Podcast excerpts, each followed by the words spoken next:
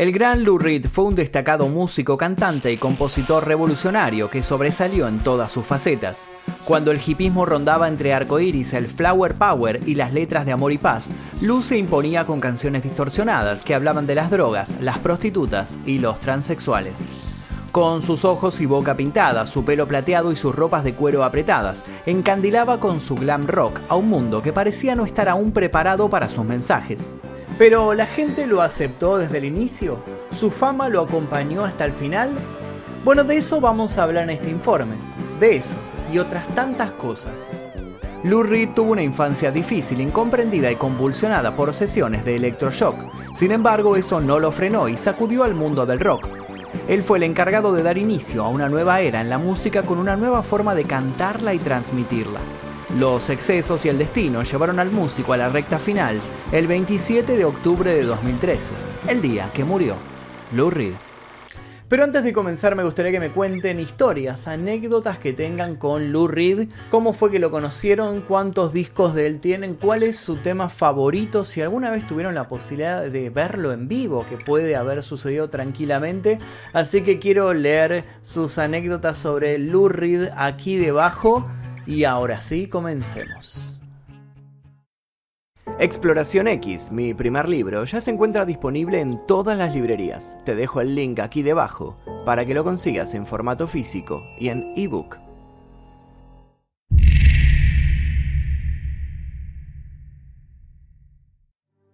Lou Reed sufrió de hepatitis y diabetes en los últimos años de su vida. Había acudido al Tai Chi, a la medicina alternativa china, en búsqueda de una solución mágica, pero su salud estaba gravemente afectada y nada hacía efecto.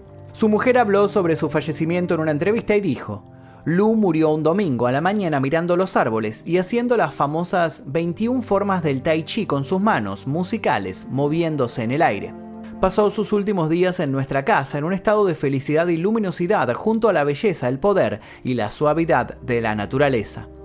Lu fue un príncipe y un luchador, y sé que sus canciones sobre el dolor y la belleza en el mundo acompañarán a mucha gente con la misma increíble alegría que él sintió por la vida. Pero con tanta calma vivió siempre o tuvo más bien una vida de rockstar? Bueno, tenemos la respuesta a esto. Pero no nos adelantemos. Comencemos por el principio.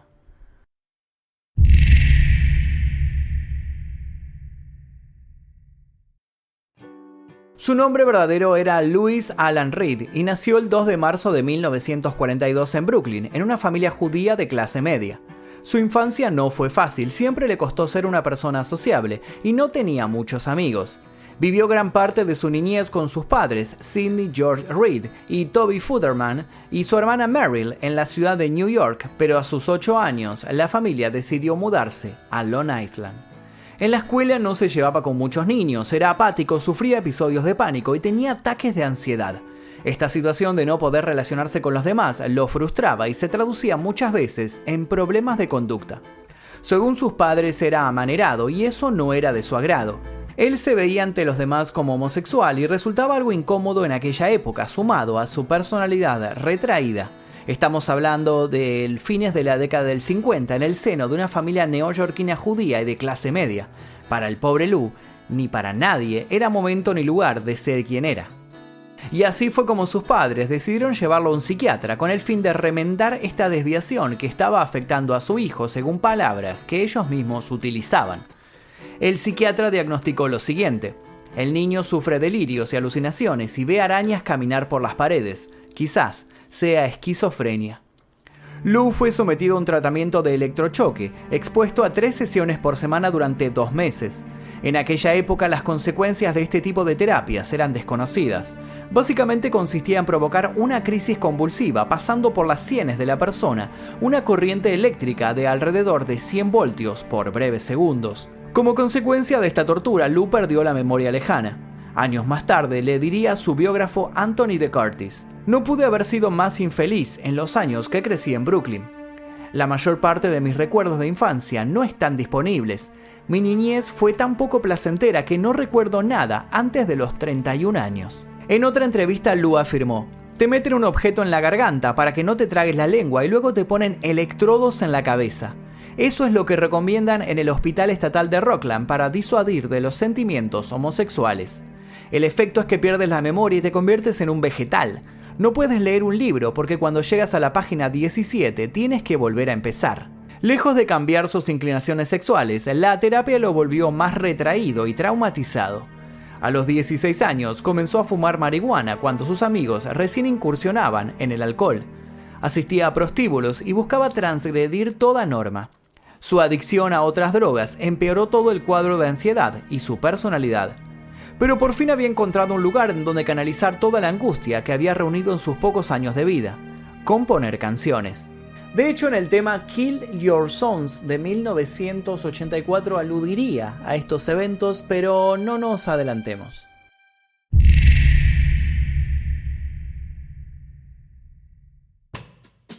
Toda la frustración que sentía se convirtió en concentración y fue utilizada para aprender a tocar la guitarra. Así fue como en la preparatoria formó una banda y a los 16 años se presentaba en importantes clubes de Nueva York. Además, había encontrado refugio en la lectura de escritores polémicos como Burroughs, Vidal y Kerouac. Quería vivir y experimentar la vida desde otro punto para luego poder volcarlo en letras y cantarlo. Ingresó a la Universidad de Siracusa a los 18 años mientras seguía un tratamiento para la depresión, como así también seguía siendo un gran experimentador en áreas como las drogas, el sexo y la música. Dentro de las fraternidades universitarias se manejaba muchas veces como dealer con la heroína, incluso usó a una de sus novias, Gilly Alvin, para hacer entregas. Fue a ella quien le dedicó varias canciones como Pale Blue Eyes. Para el año 1964, Lou estaba recibido como licenciado en literatura inglesa. A sus 21 años se hizo muy amigo del poeta Delmore Schwartz, Lou lo adoraba y compartían tiempo juntos con Alcohol Mediante, en donde Delmore lo incitaba a iniciarse en la escritura, lo que le permitió obtener a Reed una licenciatura en filología inglesa. Fue en ese momento en el que también Reed se volvió hacia la música experimental y el free jazz y decidió trasladarse a Nueva York, en donde se desempeñó como escritor de canciones en Pigwick Records. Desarrollaba sus propios temas y uno de los primeros fue Heroin. Allí describiría demasiado bien las sensaciones de la heroína inyectada. Porque esto me hace sentir como un hombre cuando pongo una aguja en mi vena, y te diré que las cosas ya no son lo mismo. Heroína sé mi muerte, heroína sé mi esposa y mi vida, porque una dosis en mi vena conduce al centro de mi cabeza, y entonces estoy mejor que muerto. En el mismo año, 1964, fundó The Velvet Underground, banda en la cual se destacó como guitarrista, vocalista y compositor, junto a John Cale, Sterling Morrison y Maureen Tucker. Su primer trabajo fue The Velvet Underground and Nico, publicado en 1967, y que contó con la colaboración de Andy Warhol, el líder del movimiento pop art. Warhol y Reed tuvieron un conflicto en ese disco.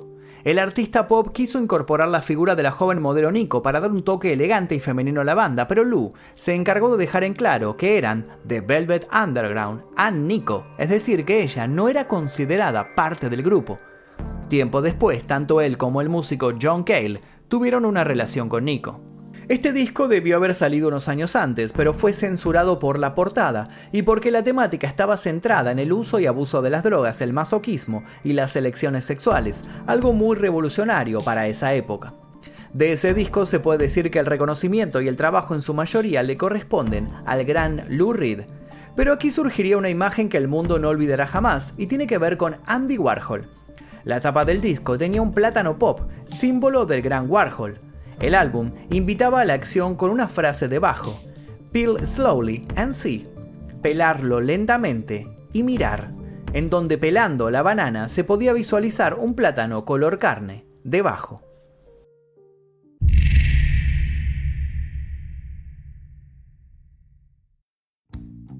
Este disco no tuvo el éxito esperado en aquel momento, sin embargo con los años se convertiría en uno de los discos más influyentes en la historia de la música, sobre todo del rock experimental.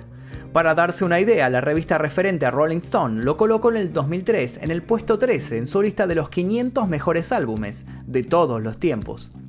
A comienzos de los 70 la banda se disolvió. Entonces Lou Reed decidió tomarse un descanso, un año sabático. Se dedicó a la pintura, otro de sus hobbies pero su conexión con la música seguía ahí, como una llama encendida.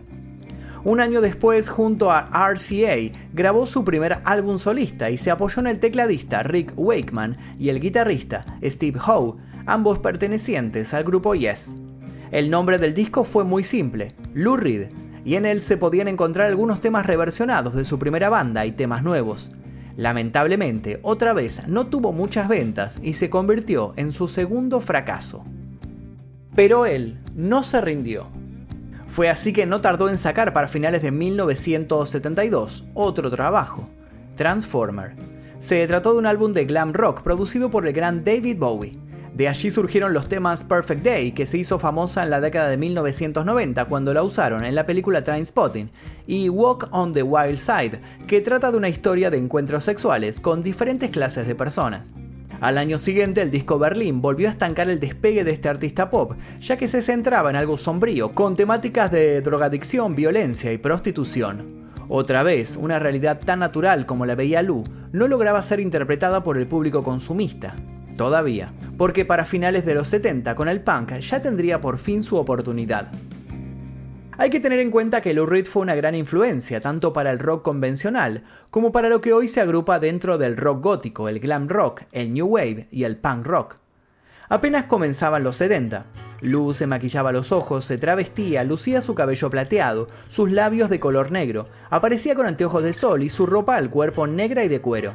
Todo eso en un contexto en donde el hipismo tenía la posta, el flower power, los arcoíris con sus colores llamativos y ropas holgadas. Lu iba más allá de todos, siempre estaba un paso adelante y su gran mérito fue nunca dejarse llevar por lo vigente, sino todo lo contrario, transgredirlo. En 1975 surgió Metal Machine Music, uno de los discos más controvertidos del músico. Incluso él mismo dijo que nunca lo pudo escuchar completo. Cargado de distorsión, ruido y sin melodía, fue un álbum extremo y reflejo de momentos límites del artista. Para mediados de los 70 Luce había ganado un lugar del que ya nadie podría quitarlo. Era un ídolo en Europa, los tiempos cambiaban y la aceptación por sus trabajos empezaba a darse lugar. En el 79, luego de uno de sus shows en Londres, David Bowie salió con Reed. Cada vez que se veían las noches se volvían interminables entre brindis y conversaciones de proyectos. Aquella noche Lou le preguntó si podían repetir la producción como fue la del trabajo Transformer, para lo cual Bowie le dijo que sí, pero el gran David puso una condición. Lou debía dejar las drogas y limpiar su cuerpo de los excesos. Desde ya que esto no le gustó mucho y llegaron a enfrentarse a los golpes, pero fueron separados a tiempo. Finalmente, Bowie no produjo el disco.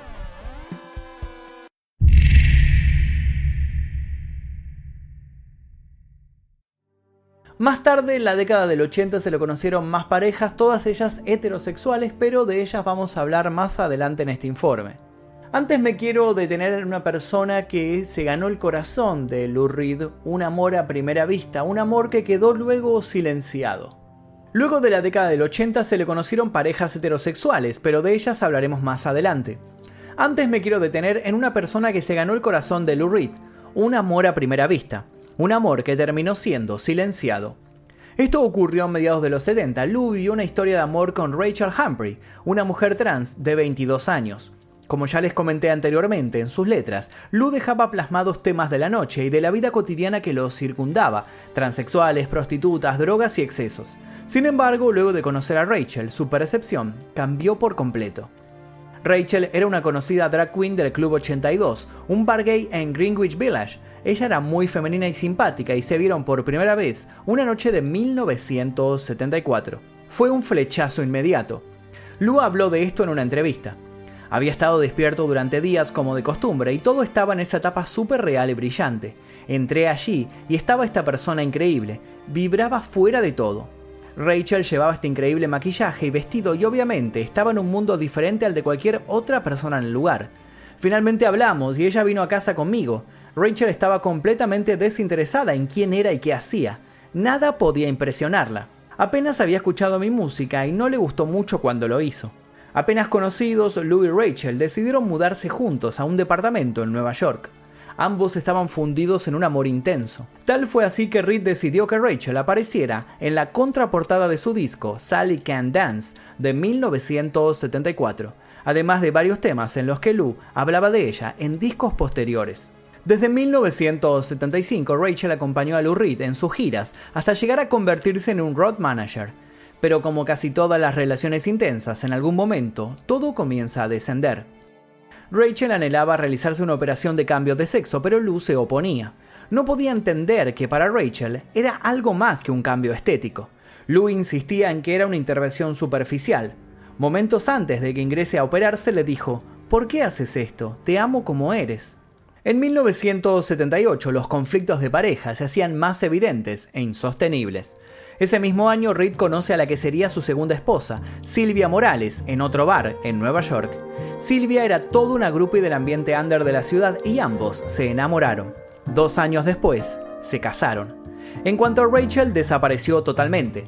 Según el periodista Howard Sounds, aparentemente falleció el 30 de enero de 1990 en el Hospital St. Clair de Manhattan, un lugar especializado en el tratamiento del SIDA. De todos modos, no se sabe si realmente esta fue la causa de su muerte.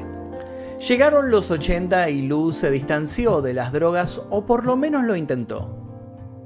Fueron años de desintoxicación donde estuvo con la diseñadora de las portadas de sus discos, Silvia Morales, pareja con la cual compartió 10 años de vida, pero terminaron divorciándose. En el 92 conoció a Laurie Anderson, un artista avant-garde, en un festival conmemorativo de la Noche de los Cristales Rotos. Luego de ese evento, ambos empezaron a frecuentarse y tocar juntos hasta terminar en pareja. En 2008, mientras los dos se encontraban de gira en lugares diferentes de Estados Unidos, Lou le propuso, ¿por qué no nos casamos? Nos encontramos a mitad de camino, voy a Colorado. ¿Qué te parece mañana? Y así fue como coordinaron y solo sucedió. Se casaron en el jardín de la casa de unos amigos. Si bien en su mayoría las parejas de Lou fueron heterosexuales, la experiencia con Rachel fue muy importante en su vida. Ella le dio de alguna manera la valentía para asumirse como el hombre bisexual que siempre dijo ser. Y es así como nuestra historia vuelve al principio.